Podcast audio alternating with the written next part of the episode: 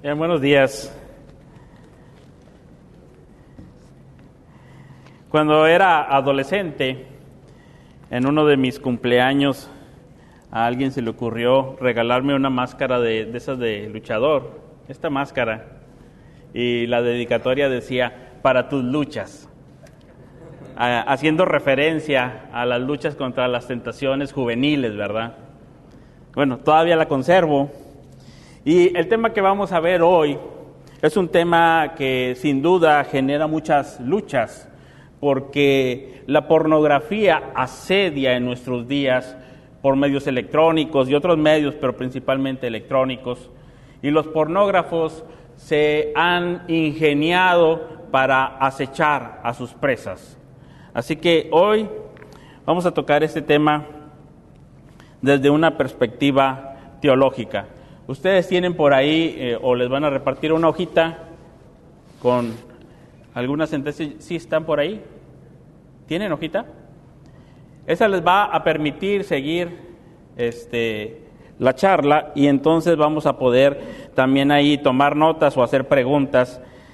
El asunto de la pornografía ha sido tratado por diferentes personas desde la perspectiva médica, neurológica, antropológica, psicológica, social, cultural, histórica, económica, educativa y tecnológica. Pero el día de hoy, aunque cada una de estas perspectivas es necesaria y contribuye a un mejor entendimiento del fenómeno y sus repercusiones, el día de hoy yo pretendo hacerlo desde una perspectiva teológica, lo que algunos han llamado verlo desde arriba o lo que algunos llaman la cosmovisión bíblica, o lo que la Biblia llama el temor del Señor, o la mente de Cristo, o la perspectiva desde arriba del sol. Entonces, ese va a ser mi propósito el día de hoy, y para que nadie se pierda en el camino, el desarrollo que seguiré será, primero, mostrar cómo la pornografía nos aleja de la gloria de Dios, y la desplaza y con ello nos lleva a estar fuera de nuestro, nuestro propósito principal para nuestra vida. Luego pasaré a mostrar cómo la pornografía nos lleva al tipo de pensamiento y de valores que tienen los enemigos de la cruz de Cristo. Finalmente mostraré el camino de restauración gracias a la resurrección de Cristo. Y en el camino vamos a ver el ejemplo de Esaú y el plato de lentejas. Este será más o menos el panorama. Así que yo no les traje el día de hoy una máscara para cada uno, para sus luchas. En lugar de ello les traje siete sentencias o eh, postulados que puse ahí para que ustedes puedan seguirlos y voy a ir desarrollando en base a ellos la charla del día de hoy. Vamos a iniciar leyendo primero a los Corintios capítulo 6 versículos 12 al 14. Quisiera que viéramos este pasaje, si lo puede usted sacar ahí en la Biblia.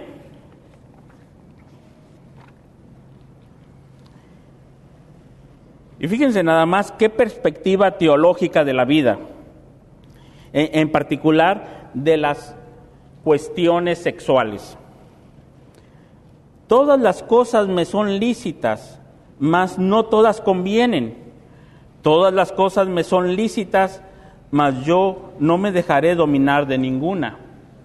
Las viandas para el vientre y el vientre para las viandas, pero tanto al uno como a las otras destruirá Dios. Pero el cuerpo no es para la fornicación, sino para el Señor. Y Dios, que levantó al Señor, también a nosotros nos levantará con su poder. Wow, qué sentencia teológica, ¿verdad? El cuerpo no es para la fornicación, sino para el Señor. Así que vamos a iniciar con la definición de pornografía. Tiene dos cuestiones al respecto. Una tiene que ver con el cuerpo y la otra tiene que ver con una raíz que significa vender. Entonces tiene esta connotación, de alguna manera es comerciar con imágenes del cuerpo o vender el cuerpo. ¿sí? Lo vamos a ver más adelante, pero esta es la connotación de la palabra. La Real Academia Española va a definir la pornografía como una presentación abierta y cruda de sexo que busca producir excitación. Y vamos a empezar analizando el diseño que muestra el libro de Génesis en los primeros capítulos. Génesis 1 tiene un arreglo de siete, pero a la vez tiene un arreglo de pares. Ustedes cuando lean Génesis 1, ustedes van a observar esto. Los arreglos de siete en la literatura hebrea tiene un sentido de ir creciendo para llevarnos a un énfasis, a un clímax. ¿sí? Así son los arreglos de siete. Los arreglos de siete están así para crear expectativa, para crear sed, para crear hambre.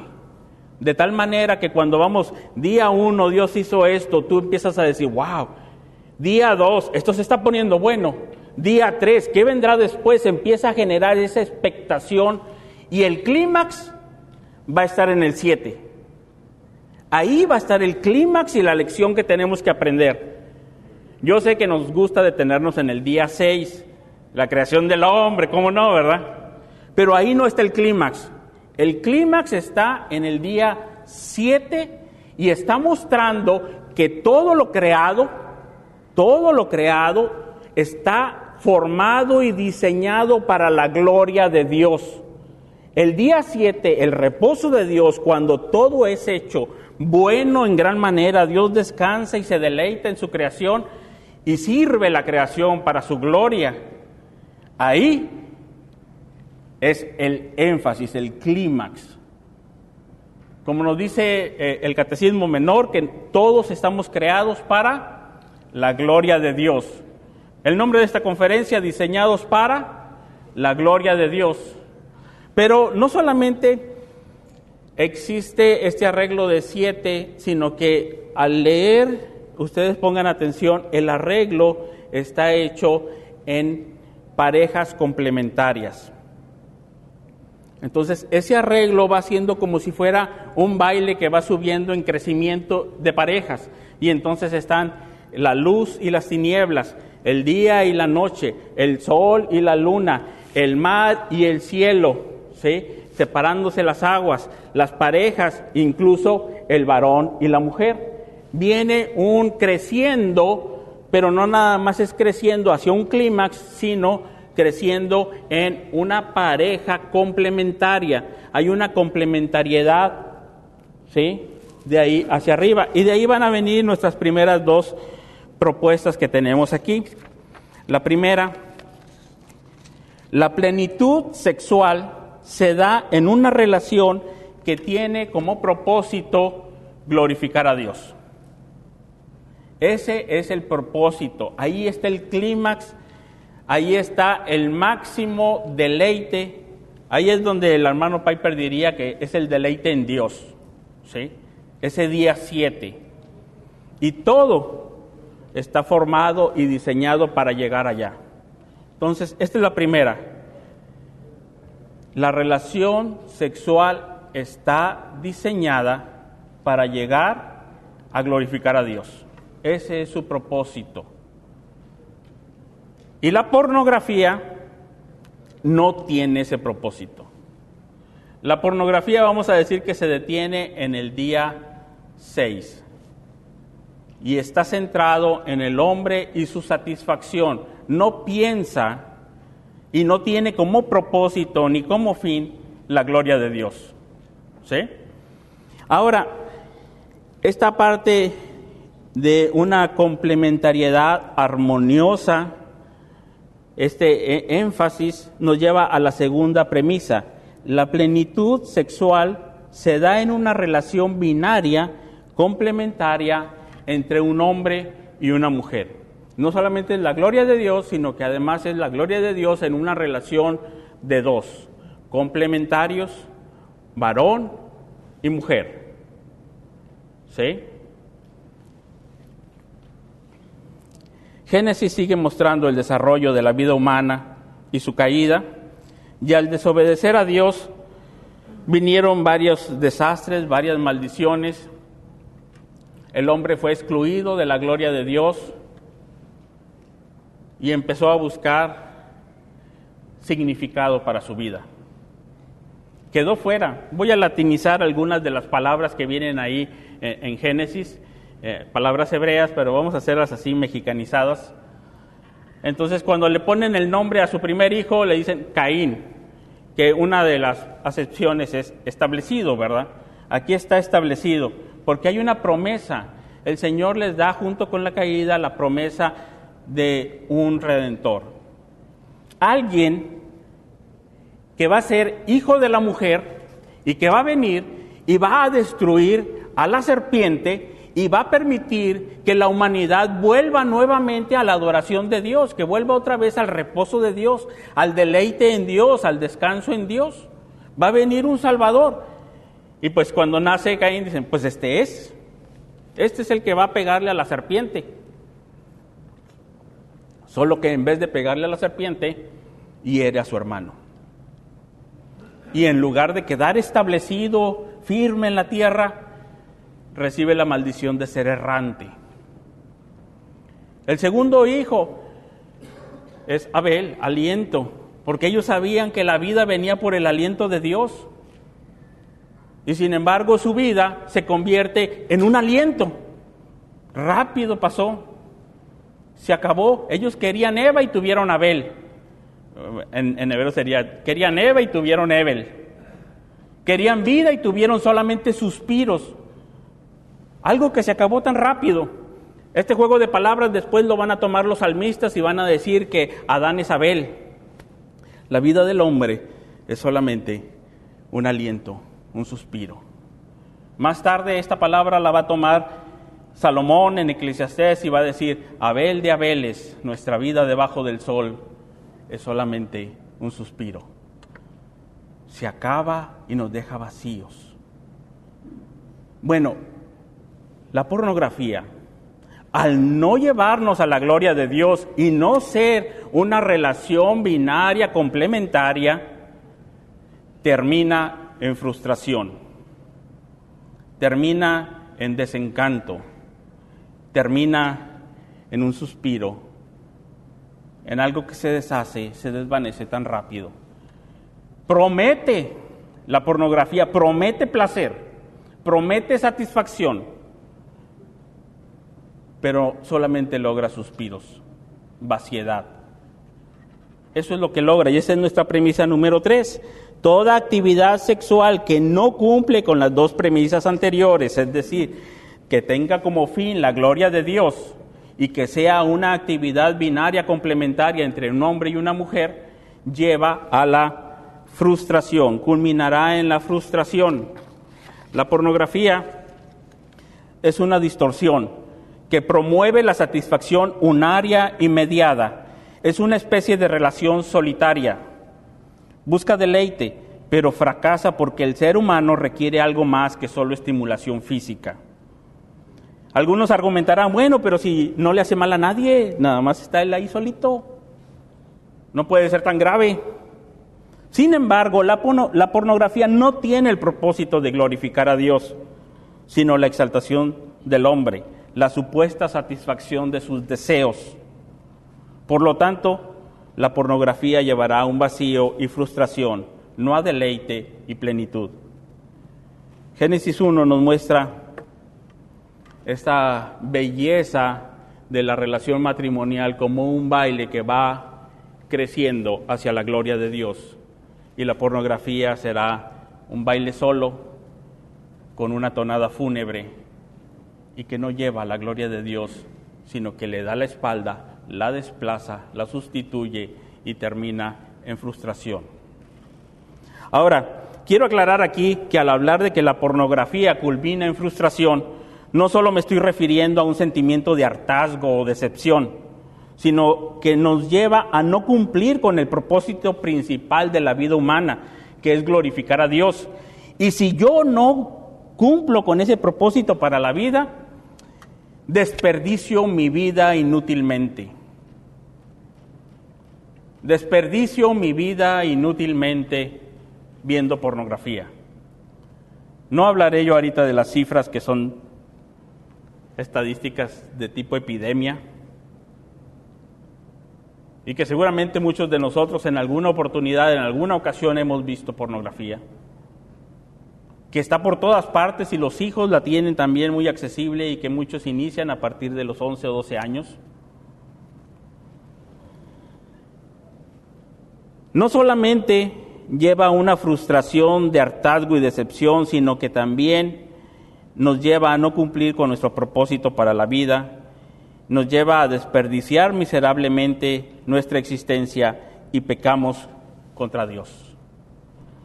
Citaré las palabras del teólogo y filósofo mexicano Magnolio Flores referente al pecado. Dice, no se ha podido conceptualizar correctamente el pecado, puesto que lo único que puede marcar la diferencia en cualquier concepción posible es lo que puede significar y significa la frase delante de Dios.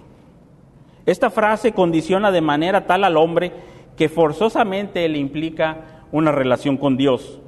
Es una relación que comprende un aspecto particular y ontológico, aspecto que por consecuencia establece una correspondencia entre el pecado y Dios. Consecuencia que es obvia, puesto que el pecado solo tiene significación delante de Dios como tal. No hay pecado que esté fuera de esta relación entre el individuo existente y Dios. O más claramente, no tiene significado hablar de pecado cuando no se tiene la idea de aquel que lo comete y contra quién lo comete. Así pues, la pornografía nos lleva lejos de la gloria de Dios, nos coloca bajo la ira de Dios, nos lleva a desperdiciar miserablemente nuestras vidas y ya ni se diga de las consecuencias relacionadas a la dependencia adictiva, trastornos psicológicos, problemáticas en las relaciones interpersonales y toda la caída progresiva. Llegado el cumplimiento del tiempo, llegó el Salvador esperado. Aquel que restauraría todas las cosas y nos llevaría a disfrutar de ese séptimo día que está en esta escala como clímax y llegó el Salvador, nuestro Señor Jesucristo. Sin embargo, el camino que mostró no fue bien recibido por muchos, porque era un camino paradójico. Para encontrar la, la, vida había que perderla, para encontrar la gloria había que transitar por un camino de muerte. Y ustedes recordarán aquellos pasajes en el Evangelio de Marcos, después de que el Señor anuncia repetidamente su muerte, que le dice, síganme nada más que es un camino de muerte. Y viene el joven rico, yo quiero seguirte, Señor. Es un camino de muerte. Y mis riquezas, yo quería vida. Es que la vida está a través de, esa, de ese camino de muerte. No, yo así no quiero. Y venían otros, yo quiero seguirte, pero pues quiero vida, quiero sentarme a tu derecha, a tu izquierda. No, tienen que ser como niños, un camino de muerte, entregados como el Hijo del Hombre entregado. Tienes que renunciar. Y algunos decían, oye, yo quiero, yo quiero seguirte, pero yo quiero mantener mis derechos y privilegios como esposo y en cualquier momento yo le doy carta de divorcio. Y el Señor les dice, no, si es camino de muerte, hasta que la muerte los separe. Ah, caray, pero no estoy diciendo que el matrimonio es la muerte. ¿Sí? pero sí que requiere de renunciar. Y el hombre está lleno del deseo de éxito, de logros, de cumplir sus deseos, no de renunciar a ellos. Como que vida a través del camino de muerte, e, eso es paradójico y muchos no lo aceptaron. Por eso aquí viene nuestra cuarta premisa. La plenitud sexual se da en una relación que va por el camino de la cruz. Esto es de buscar primero el bien de la otra persona.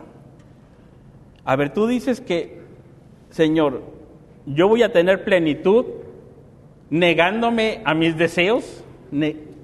Ahí, hasta los discípulos dijeron, no, no, no, dijeron, ah, si es así la condición del hombre, no conviene casarse. Camino de muerte, mejor no me caso. ¿Sí? Mejor pornografía. Camino de muerte, negar mis derechos. Pues mejor sigo por el camino de la pornografía. Así que esa es la premisa número cuatro. Las personas no quieren renunciar a sus derechos, quieren tener todo el placer en el momento que se les antoje. No sé si se han fijado cuando leen el libro de los cantares. Empiezan los poemas muy románticos y tu amor es mejor que el vino. Y tú te quedas pensando, ¿será cierto esto que dice el poeta? ¿Hay relaciones matrimoniales así? de intensas, de amorosas, o solamente está proyectando sus deseos. ¿Es posible eso? Ahora, si es posible una relación matrimonial así de deleitosa, uno se queda pensando, ¿y esto será posible para todos los mortales o solamente algunos logran ese nivel?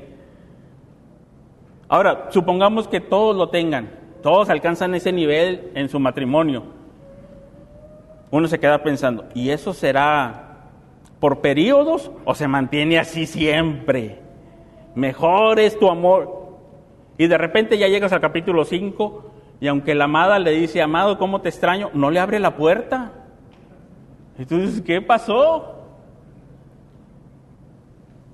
Hay momentos de ceder derechos. Un camino de muerte, ¿verdad? Ceder derechos. La pornografía no te lleva por el camino de la cruz la pornografía lleva a querer deleite ya, cuando yo quiero, como yo quiero, y lleva a pensar que la supuesta amada debe ser como una de esas estrellas porno. Lleva a pensar que la amada tiene que estar siempre disponible cuando yo quiera, como yo quiera, y listo a satisfacerme a mí. Ese no es el camino de la cruz. Así que aquí nos lleva a nuestra quinta premisa. Quien promueve un camino a la plenitud que es diferente a la cruz de Cristo es un enemigo de la cruz. El apóstol Pablo lo dijo a los filipenses, porque por ahí andan muchos de los cuales os dije muchas veces y aún ahora os lo digo llorando, que son enemigos de la cruz de Cristo, el fin de los cuales será perdición, cuyo Dios es el vientre y cuya gloria es su vergüenza, que solo piensan en lo terrenal. Y Pablo nos dice que ese es el estilo de pensamiento y de valores de los enemigos de la cruz de Cristo. Ellos quieren su deleite y piensan en sus cuerpos y en lo terrenal y en ser satisfechos ellos. Ese es el camino de la pornografía. Cuando uno consume pornografía, está desarrollando en su vida los valores y los tipos de pensamiento de un enemigo de la cruz de Cristo. Y esto es grave.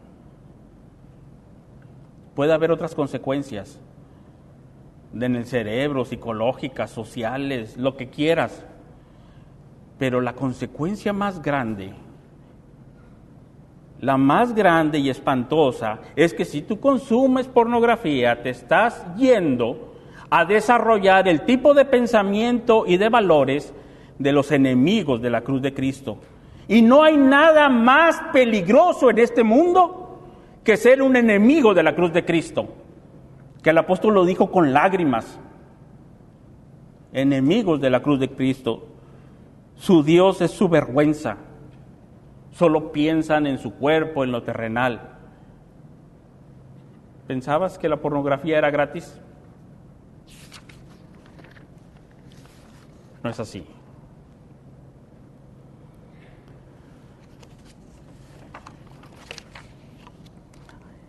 El autor de Hebreos nos dice en exhortación, miren bien, no sea que haya entre vosotros algún fornicario o profano como Esaú, que por una sola comida vendió su primogenitura. Porque ya sabéis que aún después, deseando heredar la bendición, fue desechado y no hubo oportunidad para el arrepentimiento, aunque la procuró con lágrimas. Y uno se queda pensando, a ver, vamos a analizarlo. ¿Qué hizo Esaú? Se estaba comiendo su sopa y no le hace mal a nadie. No le estaba haciendo daño a nadie. Es el mismo tipo de pensamiento de decir, bueno, ¿qué hago? Es pornografía, estoy acá solo, no estoy realizando el acto sexual, no le hago daño a nadie. ¿Será que no le hace daño a nadie? ¿Será que solamente estaba comiéndose su plato de sopa? ¿Y por qué el autor de Hebreos dice fornicario? Oye, fornicario, espérame, nada más estoy comiendo sopa, ¿no? ¿Cómo que fornicario? Tiene estos dos elementos que hablamos en la definición inicial en la raíz de la palabra pornografía. Por un lado, el elemento cuerpo o satisfacción del cuerpo, y por el otro lado, el, el elemento vender. ¿sí? Y los tenemos en Esaú. Cuerpo, quiero comer. Traigo hambre. Y vender, quédate con mi primogenitura. Te la vendo por satisfacer su cuerpo. ¿Pensabas que la pornografía era gratis? Te lleva a vender lo más por basura te lleva a ese trueque. Te cambio lo más por basura.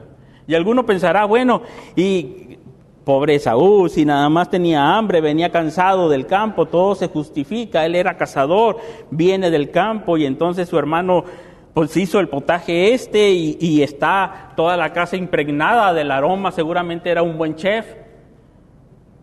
Entonces todo se junta, se juntan las ganas de comer con la comida, ¿verdad? Y alguno podrá decir, bueno, es que en la pornografía es que todo se juntó, las ganas de comer con la comida. Y alguno dirá, bueno, es que a lo mejor él no sabía que era la primogenitura. Pero en Génesis el narrador nos dice al final, en el versículo 34 del capítulo 25 de Génesis, así menospreció Esaú la primogenitura no se trata de que él no sabía. El asunto fue menosprecio. Y la pornografía nos lleva por ese camino de menospreciar la gloria de Dios, de menospreciar la cruz de Cristo y de pensar que lo más importante en ese momento es mi satisfacción, mi deleite, mi supuesta satisfacción. Y nos lleva por el camino peligroso de los enemigos de la cruz de Cristo. La pornografía busca el placer egoísta, un camino contrario al camino de la cruz. No busca el bien de la otra persona, solo se centra en sí mismo. Los pornógrafos son enemigos de la cruz de Cristo y promueven ese tipo de pensamiento y valores.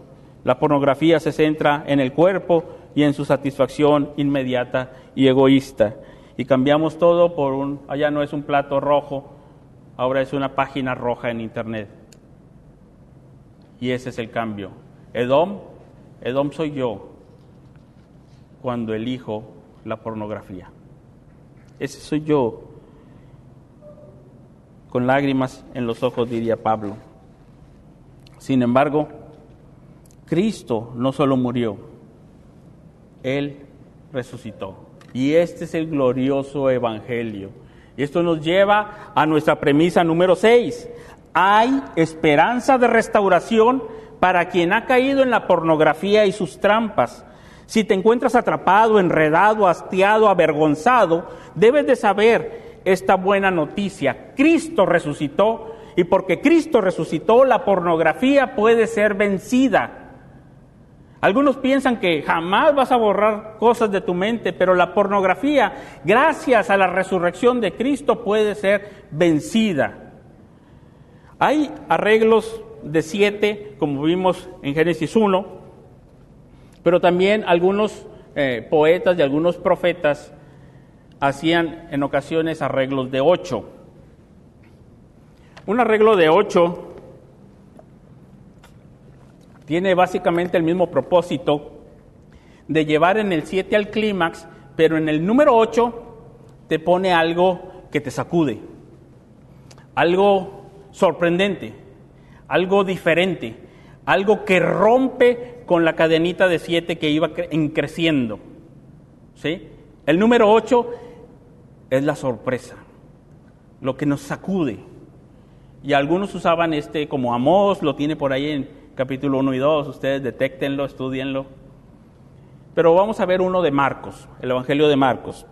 Cuando el Señor Jesucristo anuncia su muerte en Marcos 10, 33 al 34, lo voy a leer, si no lo quieren, ahí lo tienen en sus notas.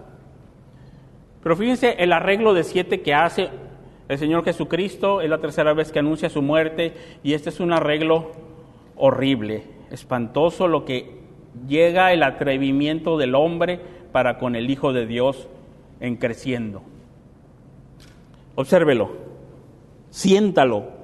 He aquí subimos a Jerusalén y el Hijo del Hombre, número uno, será entregado a los principales sacerdotes y a los escribas. Número dos, y le condenarán a muerte. Número tres, y le entregarán a los gentiles. Número cuatro, y le escarnecerán. Número cinco, le azotarán. Número seis, le escupirán en él. Número siete, le matarán. ¿Ve él creciendo? Ahora observe el número ocho. El número ocho, más al tercer día, resucitará. ¿Se imagina ese cambio? Ahí es donde decimos, wow, no lo vi venir. Iba en un ritmo donde el Hijo del Hombre era objeto de la acción del hombre, era objeto de escarnio, de azotes, era objeto de las acciones de los seres humanos contra él. Pero en el 8, en el 8 no entra ningún ser humano, en el 8 él, por el poder del Señor, resucita. Dices, wow, no lo vi venir. Iba creciendo y claro, los discípulos se quedaron en el 7 porque le dijeron, oye, no Señor, que no te pase esto, ese camino no nos gusta. Pero esto era sorpresivo. Esto es lo que había anunciado el profeta Isaías de manera sorprendente, de que el siervo glorioso, el siervo del Señor triunfante, iba a ser primero un siervo sufriente, que iba a pasar por el camino de la cruz y ahí estaría la gloria. Y gracias a la resurrección de Cristo, nosotros podemos vivir como resucitados con Cristo. Nosotros podemos vivir como nuevas personas y vencer total y definitivamente la pornografía.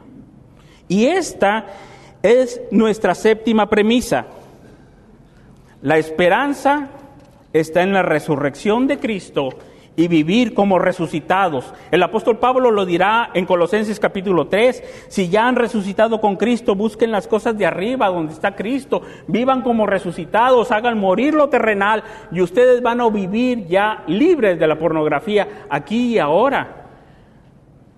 No pensemos como decía Marta, sí Señor, yo sé que resucitaré en el día postrero. El apóstol Pablo está diciendo, no, los efectos de la resurrección tienen efecto ya en el tiempo y el espacio, aquí en esta vida. Desde aquí uno puede empezar a vivir como resucitado en Cristo. Y Romanos capítulo 8 nos lo va a explicar un poquito más.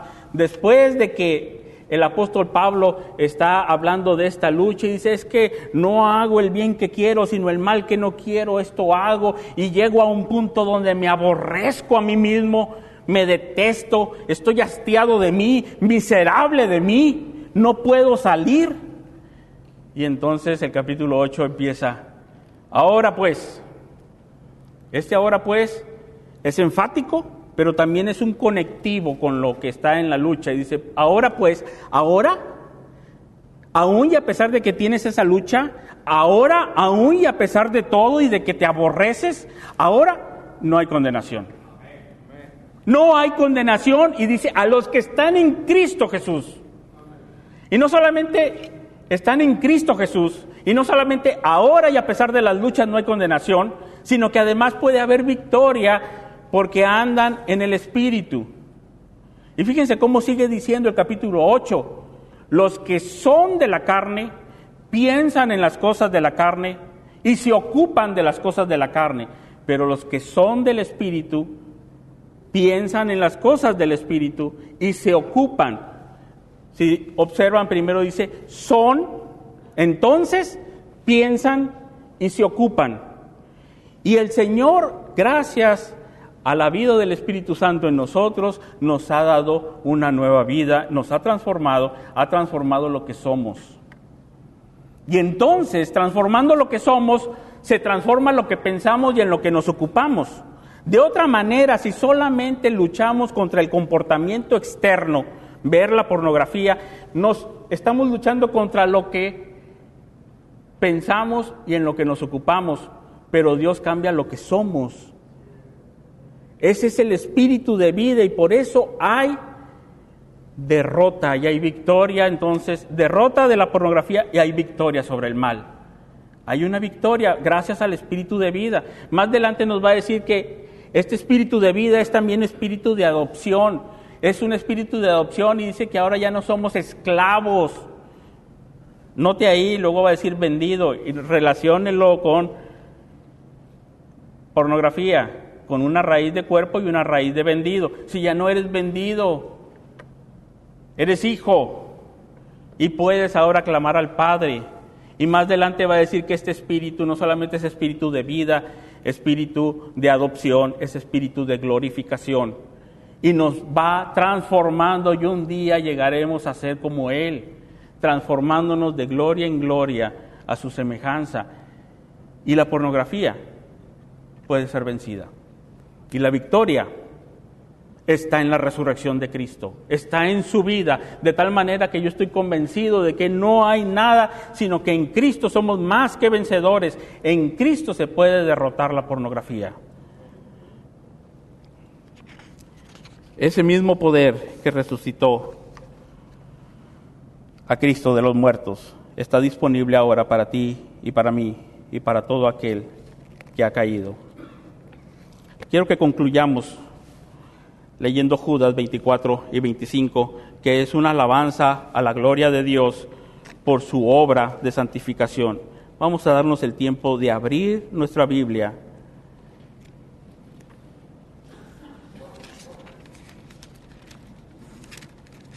En Judas, versículos 24 y 25, la doxología que viene al final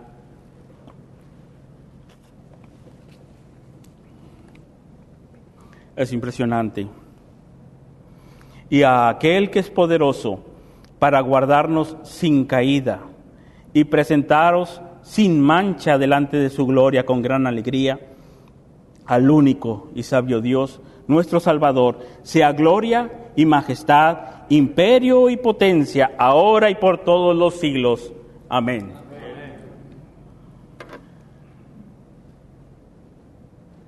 Después de los siete días y que no podemos llegar al séptimo día de reposo, llega Cristo en el día ocho y nos sorprende con su resurrección.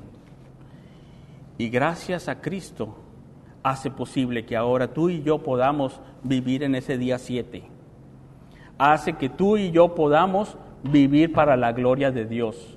Y no solamente lo hace posible aquí y ahora, en todos los ámbitos, incluso lo sexual, que podamos nosotros transitar para la gloria de Dios, amando la cruz de Cristo, sino que también promete sobre lo porvenir. Y dice que Él se encargará de presentarnos delante de Dios. Y fíjese la combinación, sin mancha y con gran alegría. ¿Dónde tiene usted eso? Sin mancha y con gran alegría. Las religiones, si te quieren presentar sin mancha, lo hacen con gran tristeza. Y están las caras tristes porque aquello es fatigoso y no pueden. Pero Cristo aquí hace una transformación radical, genial, sorprendente. La pornografía nos lleva en contra de la gloria de Dios, nos lleva en contra de la cruz de Cristo, pero puede ser vencida. Pero usted no piense nada más, bueno, yo aquí me voy a quedar esperando, finalmente un día Dios me va a presentar, Él sabe cómo, limpio y sin mancha delante de su gloria, con gran alegría yo voy a esperar aquel día mientras... No, esfuércese hermano en la gracia del Señor. Comprométase intencionalmente en el proceso de discipulado de su iglesia local.